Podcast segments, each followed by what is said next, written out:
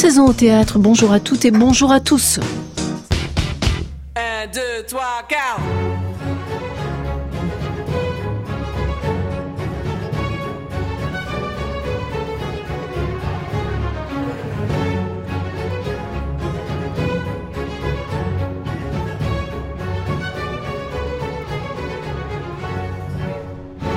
Il y a 25 ans et un jour, le 6 avril 1994, l'avion de Juvenal Abiyarimana, président du Rwanda, était abattu. Dans la seconde, le pays basculait dans l'horreur. En l'espace de trois mois, plus de 800 000 Tutsis ont été tués. Femmes, hommes, enfants, vieillards. Le génocide n'a épargné personne.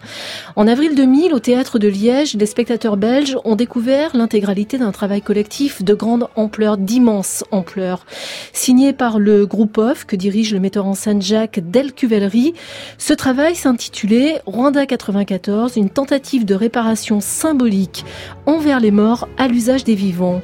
Cette représentation édifiante, sidérante, exemplaire, d'une durée de plus de 6 heures, entremêlant fiction et réel, chant et parole, vidéo et théâtre, témoignages et informations, sera, pour le critique, écrivain et chercheur Georges Banu, je le cite, le grand spectacle indépassable de la fin du siècle passé, la tragédie des temps modernes. Fin de citation.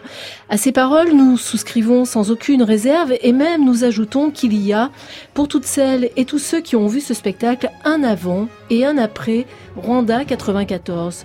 Prenant place à notre tour dans cette semaine spéciale que France Culture consacre au 25e anniversaire du génocide des Tutsis au Rwanda, nous ouvrons donc avec Jacques Delcuvellery et à sa lettre R comme réparation, notre encyclopédie en mouvement du théâtre. Nous sommes ensemble jusqu'à 16h. Bienvenue. Je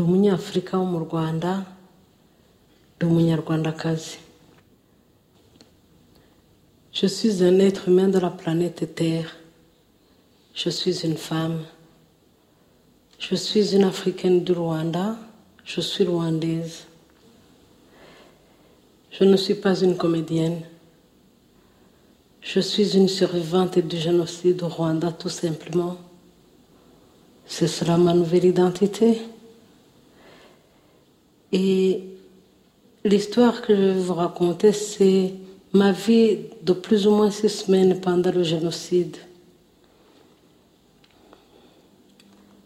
En 1994, je suis mariée.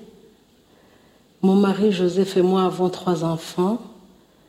Christian, 15 ans, Sandrine, 14 ans et Nadine, 13. Nous sommes heureux. À Nyamirambo, où j'habite, je suis surnommée Muganga. Cela veut dire docteur, mais je ne suis pas du tout docteur. Je ne suis qu'une infirmière en chef de mon dispensaire. Je soigne tout le monde. Je ne sais pas qui est ou Tutsi. J'aime tous mes patients. Mais le soir du 6 avril, tout a basculé. Écoutez-les. Soyez sur vos gardes. Regardez-les. Mais méfiez-vous. Ces appareils qui propagent l'information, ce sont eux qui infectent les cœurs et souillent les esprits. Une hyène rusée se met à beugler à la manière d'une vache. Nous sommes dans leur tanière. S'il vous plaît, soyez vigilants. Bonjour Jacques Delcuvellery. Bonjour. Merci d'avoir fait le voyage jusqu'à nous depuis la Belgique. C'est avec la voix de Yolande Nkagazana survivante du génocide qui a perdu là-bas son mari et ses enfants, que s'ouvre cette saison au théâtre, comme s'ouvrait presque la représentation Rwanda 94. Quand et comment avez-vous su que c'était Yolanda qui devrait ouvrir la représentation que vous avez signée, Jacques Delcuvellery Que c'était par elle qu'il fallait commencer? Oui. Évidemment, on n'entreprend pas quelque chose comme euh, Rwanda 94 sans être mu par un, comment dirais-je, il y a tout ce que la tête pense, mais il y a aussi les pulsions de révolte, de colère, de extrêmement puissantes. Et donc, euh, quand finalement, euh, je dis finalement, mais enfin très près après les événements quand même, en 96, nous commençons à décider qu'on va travailler avec ça, qu'on va oser, s'y affronter qu'on le doit, qu'on en reçoit comme une espèce de commande intérieure à faire. Cette chose qui, en s'élaborant, va se définir, mais ça met un an avant de trouver vraiment l'axe du travail. Une tentative de réparation symbolique envers les morts, à l'usage des vivants. Donc, un travail pour qu'on puisse essayer même de s'en servir, si possible. Pendant ce temps-là, avant même et pendant que cet axe se définit, quelque chose s'affirme clairement, euh, tout de suite, c'est, ça ne sera nulle part un travail qui montre le massacre de masse, qui prend l'événement génocide dans sa dimension énorme et monstrueuse, mais dans la réparation, la tentative de réparation symbolique envers ces gens qui sont morts, dans l'indifférence générale de la planète, voire la complicité de certains corps boueux, anonymes, sans nom. Dans cette tentative de réparation, il fallait que quelque chose soit sensible. C'est 800 000, 1 million, on dit parfois, de personnes, d'individus singuliers. Et projeter, d'ailleurs il y en a peu d'images, mais enfin, D'abord, pour commencer, des images de décapitation, de fusillade, de, cadavres, de corps pourrissants. Ça ne provoque aucune espèce de réflexion ou d'empathie. Tandis que découvrir quelqu'un, quelqu'un qui est de la planète Terre, qui est un être humain, qui dans l'humanité est une femme, mm. qui en tant que femme est une africaine, et une africaine du Rwanda, ça dit déjà qu'elle a tant de choses en commun avec nous. Mm. Et en même temps qu'elle n'est pas pareille. Et ça va continuer avec ce, ce français chantant un peu bizarre et, et puis sa, sa vie et puis alors ces six semaines de génocide. On entre dans la vie autant qu'il soit possible. D'une manière très simple, très retenue, je pense pour tout le monde très bouleversante, mais elle-même ne se répand pas. Elle pleure parce que c'est inévitable, mais c'est pas ça qui est important. D'ailleurs, au moment où elle pleure, elle dit toujours Excusez-moi. Elle n'a évidemment à s'excuser de rien, mais ça veut dire, mon témoignage, c'est pas l'émotion qui compte, c'est ce que je peux vous rapporter du vécu des faits. Et donc, c'est une mère, c'est quelqu'un qui a aimé, elle perd tout le monde, et nous touchons là le génocide d'une manière beaucoup plus intime. Et quand après rentrent dans la salle ces différents autres Rwandais qui vont constituer le cœur des morts, on commence à comprendre ce qu'on a vécu avec Yolande, c'est oui, c'est 800 000, un million de fois ça. C'est parce qu'il y a ce cœur des morts qui entre après ce long et totalement saisissant et effectivement bouleversant récit de Yolande Mukagazana que peut aussi ensuite s'activer le spectacle. Les morts viennent parasiter une émission qui est en train d'être ah. menée par une journaliste qui s'appelle Bibibi. Et voilà que tout à coup, à l'écran, il y a des interférences. Ce sont les morts qui viennent réclamer qu'on parle d'eux et qui viennent réclamer de pouvoir parler. C'est donc le ressort, un des ressorts dramaturgiques de la représentation. Est-ce que pour vous, cette oreille tendue aux morts a été votre moteur ah à vous intimement, personnellement, Jacques Delculbellery Les deux personnes qui sont à l'initiative de lancer le groupe OFF sur cette aventure, c'est moi-même donc de nationalité française, et vivant en Belgique, et Marie-France Collard, qui va faire toutes les images et écrire en partie aussi le spectacle, qui est belge, belge, les deux pays qui, historiquement, ont été le plus liés euh, au Rwanda, la Belgique à partir de la guerre 14-18, quand ça cesse d'être une colonie allemande, jusqu'à l'indépendance, et puis encore après, mais progressivement dans les dix dernières années avant le génocide, la France et l'interlocuteur majeur du Rwanda sur tous les plans, l'assistance économique, militaire, technique, etc. Donc, ce n'est pas un hasard, effectivement. Mais en tout cas, nous nous sommes sentis excessivement concernés, puisque très vite il est apparu que le récit traditionnel, le protocole d'organisation de l'information sur les génocides nous a paru très vite impossible. Donc une guerre tribale, une de plus, euh, dans lesquelles les Européens n'ont rien à voir, et l'ONU non plus d'ailleurs, alors que, évidemment, on a très vite vu, en regardant les médias, qui sont quand même un des très grands protagonistes de ce spectacle, quand on regardait la France, quand on regardait la Belgique, quand on regardait la BBC, quand on regardait CNN, quand on regardait la RAI, l'information différait extrêmement. Et surtout à partir du moment où la France a décidé d'intervenir directement avec l'opération turquoise. Donc on a très vite soupçonné que la version resurgence, résurgence de la barbarie nègre dès que l'Européen a tourné le dos, pour des raisons claniques, tribales, les mots étaient extrêmement imprécis, ethniques, étaient erronés et cachés d'autres intérêts. Donc on s'est lancé dans cette enquête. Et donc, comme nous ne voulions pas parler à la place des Rwandais, comme les Rwandais ont leur propre travail à faire sur ce qu'ils ont fait eux-mêmes, car ce sont des Rwandais qui ont tué des Rwandais, et sur ce qu'ils ont subi, nous, de quoi pouvions-nous parler? Nous pouvions parler des responsabilités que nos opinions publiques croyaient ne pas avoir et que nous avions historiquement, à travers le colonialisme, à travers tout ce qui s'était passé, à travers le travail des anthropologues, à travers le travail terriblement important de l'Église catholique au Rwanda. 90% étaient des Rwandais qui ont commis ces massacres ou qui les ont subis étaient catholiques pratiquants. Tout ça, nous devions le rencontrer pour, si j'ose dire, balayer devant notre propre porte d'occidentaux sur cette affaire. Mais en même temps, il était tout à fait impossible que nous racontions cela ou que nous nous confrontions à cela sans les Rwandais, sans les morts rwandais. Et donc c'est vrai ce que vous dites. Il y a quelque chose d'intime qui s'est passé avec les témoignages qu'on pouvait avoir sur les morts et avec tous les témoignages et toutes les rencontres de gens comme Yolande qui étaient ce qu'on pourrait appeler ceux qui auraient dû mourir. Elle aurait dû mourir 20 fois, 30 mm. fois. Elle a été sauvée par une suite de circonstances et de volonté extraordinaire.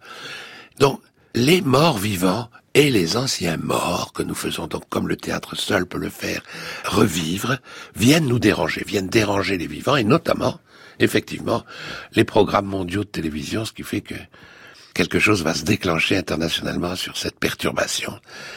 Malheureusement, c'est pas ce qui arrive dans la réalité. Les morts dérangent rarement les vivants, à ce point-là.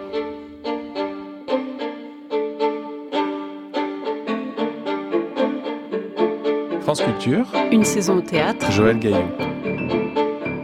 Mesdames et messieurs, vous avez entendu voir Mesdames et messieurs, vous avez entendu génocide. Madame Bibi a été et pour les demander. Son petit cerveau trahit plus loin elle, sur un avec, comment on peut tuer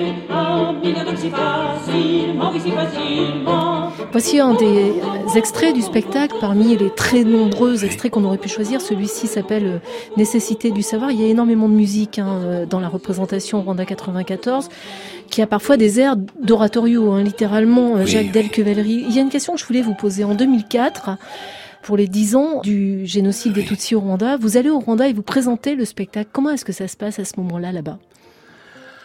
Il s'est trouvé au fur et à mesure de la tournée européenne, puis après plus large encore euh, du spectacle, que les membres de la diaspora rwandaise qui voyaient le spectacle disaient mais il faut le jouer au Rwanda. Il faut le jouer au Rwanda parce que, bien sûr, oui, parce qu'ils ont tellement eu l'impression d'avoir été abandonnés au moment où ça s'est produit. Et deuxièmement, parce qu'ils vivent toujours dans les préjugés des régimes qui ont précédé la guerre et le génocide. Et aussi, cette réparation que vous tentez, ils doivent en être les témoins. Quand en 2004, nous avons finalement, euh, pour la dixième commémoration du génocide, pu aller au Rwanda, à Kigali, la capitale, il y avait une scène, une seule, qui avait l'ampleur, les dimensions et les moyens techniques d'accueillir le spectacle. Et nous voulions en fait témoigner auprès des Rwandais, voilà, vous vous en penserez ce que vous voudrez, mais ça, c'est ce que nous avons montré en parlant de vous et à propos de vous. Il y avait donc une seule scène, et c'était le centre culturel franco-rwandais. Et donc nous avons fait, pas moi, mais mes assistants, des rencontres d'exploration pour tous les problèmes à résoudre sur le terrain. Il a fallu demander de, cette scène. Et l'ambassadeur, car c'est lui-même, a reçu Marie-France Collard et Philippe Tachman, et il leur a dit, vous ne pourrez pas jouer ici sans adaptation de la pièce. Qu'est-ce qu'il voulait dire par adaptation Eh bien, il avait, il avait très précisément les passages de la pièce qu'il s'agissait de supprimer ou de changer radicalement. Des passages qui impliquaient la France, qui, impliquaient la France, qui impliquaient la, France, oui absolument, dont euh, un chant très gai, très musical, l'un des rares, euh, qui est le chant de trois hyènes. Monsieur, c'est comme ça, le fascisme ordinaire. Monsieur euh, Comprador, qui est un Africain collaborateur du néocolonial, et Monsieur Quai d'Orsay. Le discours de Monsieur Quai n'était pas euh, admissible. De même, une espèce de pastiche de la première scène d'Hamlet avec le président Mitterrand et son fils. Tout ça euh, sur la roche de Solutré. Tout ça n'était pas jugé recevable, donc on nous a refusé la salle. Alors écoutez, regardez. De quoi parlez-vous? Je ne vois rien. Elles sont là. De qui parlez-vous? Les hyènes. Elles sont là.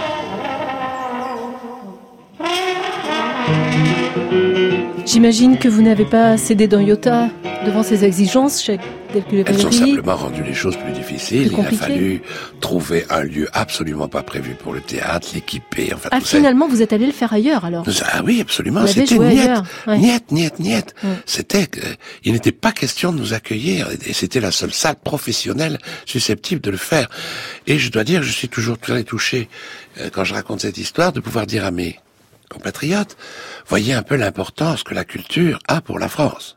Et comment ça s'est Que passé l'État puisse se donner la peine de vouloir censurer quelque chose, c'est quand même qu'il accorde une Mm. grande importance, à mon avis tout à fait surestimée, à ce que peut faire une pauvre petite pièce de théâtre. Ce n'était pas une pauvre petite pièce de théâtre, Jacques Delcubellerie. Ne dites pas ça, vous savez que ce n'est pas vrai. C'est un des spectacles fondateurs, comme le dit Georges Banu, de ce début du XXIe siècle. J'espère qu'on va revenir sur cette notion de tragédie qu'a soulevé Banu dans le, d'ailleurs je le signale au passage, dans ce très beau numéro d'alternative théâtrale qui est consacré au travail du groupe OFF, qui s'appelle Sur la limite, virgule, vers la fin, et dans lequel on trouve un très long chapitre consacré à l'aventure Rwanda 94. Comment ça s'est passé auprès des Rwandais? Ah oui, voilà. Nous sommes allés au Rwanda en 2004 comme des guerriers la veille de la bataille, c'est-à-dire on est résolu mais on a peur. On a peur. Personne ne pouvait savoir ce qui- comment ça allait être reçu. Même pas les Rwandais de la troupe. Il faut se peindre que en avril et en 2004, on était à peine dix ans après. En avril, il y a une atmosphère extrêmement lourde et particulière au Rwanda. Tout le monde se souvient, ceux qui ont tué, ceux qui ont été complices, les victimes, les familles de victimes, tout le monde est là-dedans. Il y a donc quelque chose de très très très lourd, plus toutes les cérémonies de commémoration, tous ceux qui doivent détester ce qu'ils entendent et tous ceux pour qui ça n'est pas assez, qui, enfin bon bref. C'est dans ce contexte qu'on joue. Et donc aussi, il faut dire, le groupe A va faire un travail important en amont pour faire en sorte que les grandes salles dans lesquelles nous avons joué ne réunissent pas seulement des étudiants, des universitaires, des membres du gouvernement, il y a des tas de politiques qui sont venus voir ce spectacle, mais également des survivants et des paysannes des collines, donc des endroits où nous étions allés lors de nos voyages d'enquête dans les quatre années précédentes, dans la longue période d'élaboration de ce spectacle, et à qui on avait dit, vous ne nous croyez pas parce qu'on ne nous croyait pas qu'on allait vraiment faire ça. Eh bien, quand ce sera fini, nous vous le montrerons. Envoyez une cassette, oui, vous pouvez faire mieux, vous pouvez les inviter, avec une traduction par casque en Kinyarwanda, pour ceux qui n'entendaient pas le français. Bref, on avait du ministre à la, à la paysanne analphabète rescapée.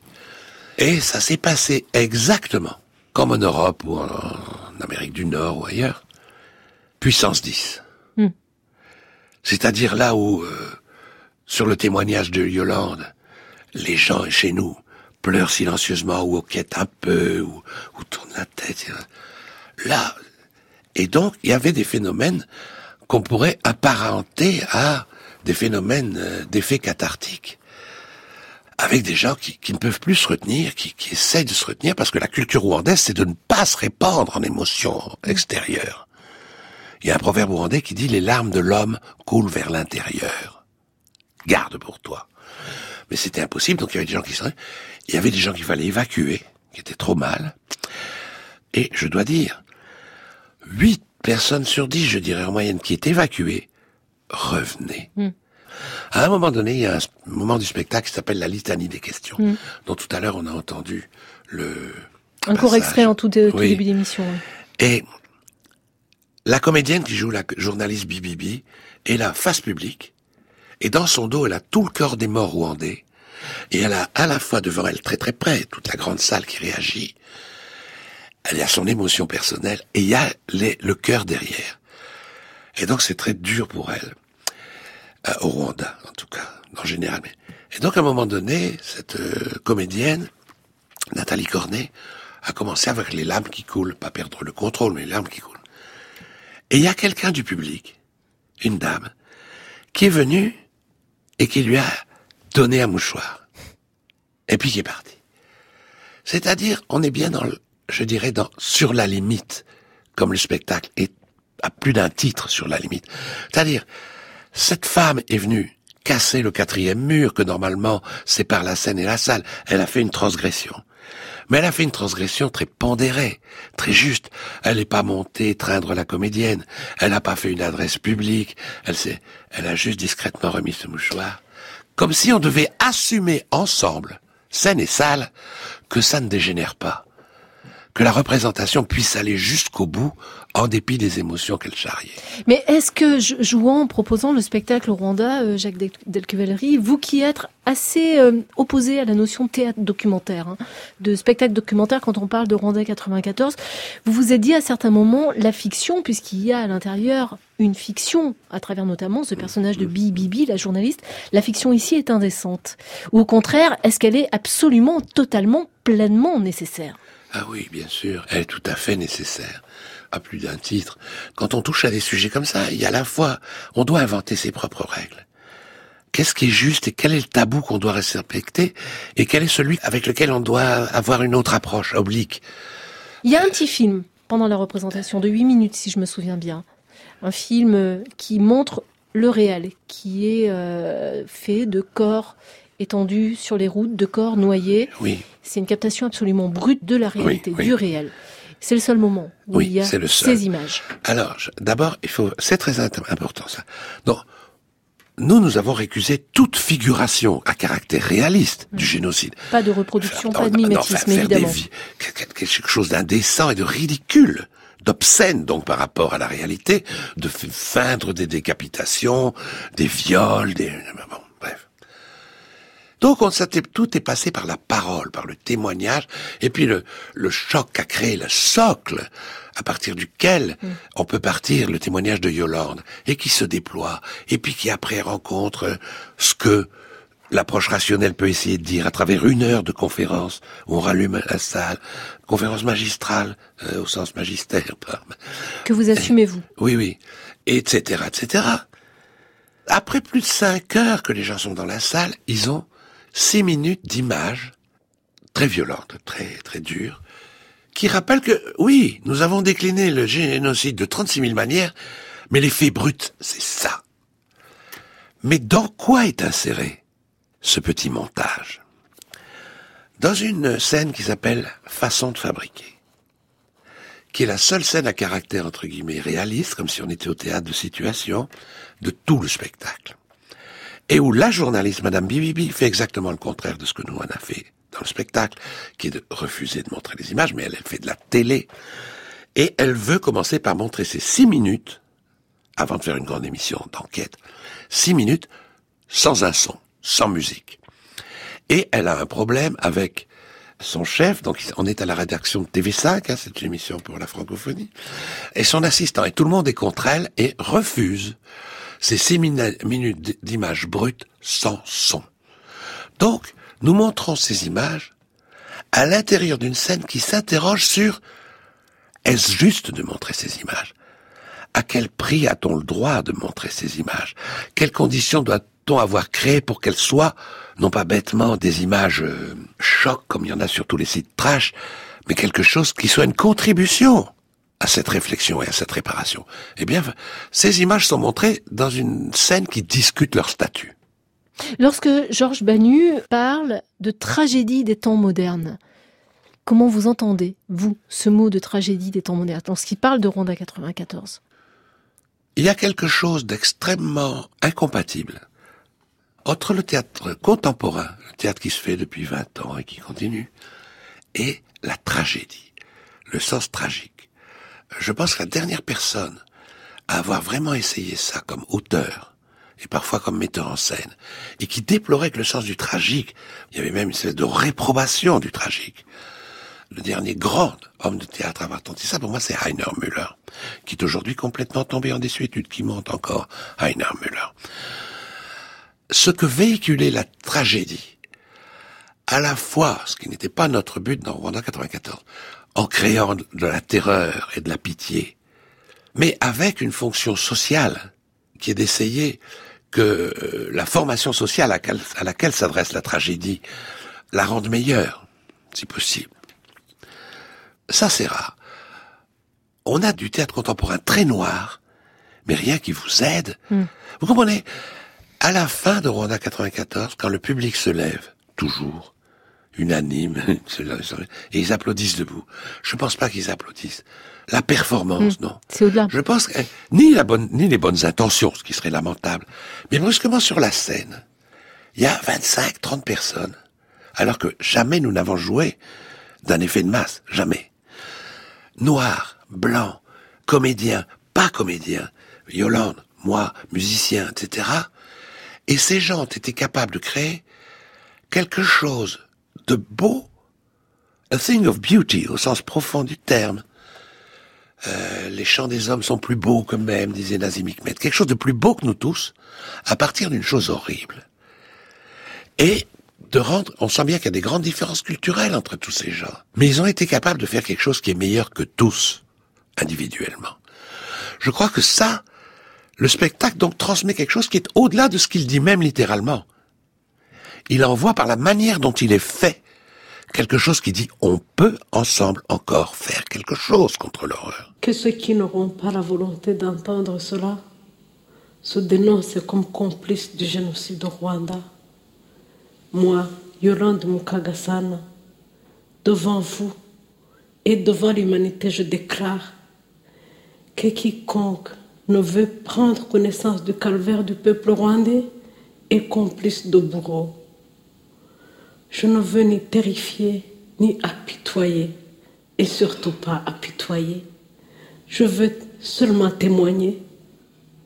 Ces hommes qui m'ont fait subir les pires souffrances, sans doute jusqu'à la fin de ma vie, je ne les hais ni les méprise. J'ai même pitié d'eux.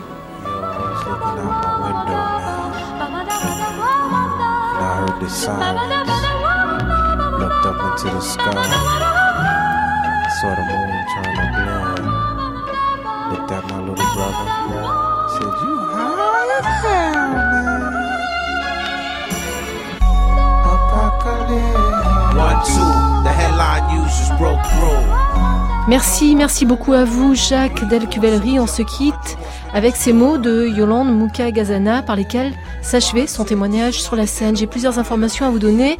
Une très importante, il existe un coffret DVD de Rwanda 94 dans lequel vous trouverez un documentaire de Marie-France Collard sur la réception du spectacle lorsqu'il s'est joué au Rwanda en 2004, ainsi qu'un autre documentaire tout aussi édifiant, le procès d'un génocidaire Hutu qui s'est tenu à Bruxelles en novembre 2009. Et enfin sur France Culture, dans le cadre de cette semaine spéciale consacrée au génocide des Tutsis au Rwanda, 25 ans après ce génocide, deux rendez-vous ce soir à 21h dans le cadre des fictions. Blandine Masson rediffuse un texte majeur de Jean Hatzfeld dans le nu de la vie, récit des marais rwandais. La réalisation de cet ouvrage paru au seuil et qui a obtenu le prix France Culture est signé Jacques Taroni. À 23h, ce sera l'heure de l'expérience coordonnée par Aurélie Charon avec la diffusion ce soir d'un documentaire signé par Yvette Jalad Maestroni et Sarah Jacquet, réalisation Christine Robert. Ce documentaire intitulé Un nouvel héritage vous emmènera au Rwanda à la rencontre des rescapés orphelins du génocide.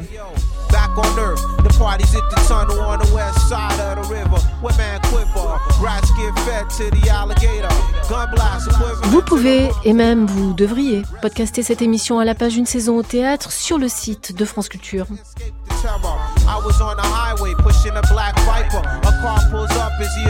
Chouchan, Gergayan, Nasser, Moussaoui, Vanessa Nadjar vous salue. Bientôt 16h. Restez à l'écoute. Excellent dimanche à vous tous. Discrimination, what's the charge? He said you just robbed the gas station. Who me? Not me, it couldn't be. I was at the Grammys with Brandy, didn't you see me on TV? Bullshit, you're all in the same He tried to run me off the road like he was Roscoe Pico Train. I stay calm, gave him a hell of a show. Cause if it's ever time to go, all I gotta press is turbo. Heard him on his walkie roadblock on 280 West. Things got serious, that's when I bust the left U turn. My tires burn, my concern was the truck coming head on collision within a second chase position. Close one, I almost went up in a blaze. Running from what appeared to be a masquerade. At least that's what I thought, it was all in my mind. Reality struck when I got to the borderline. The headline reads every ghetto sad story. A rookie shoots a boy over mistaken identity.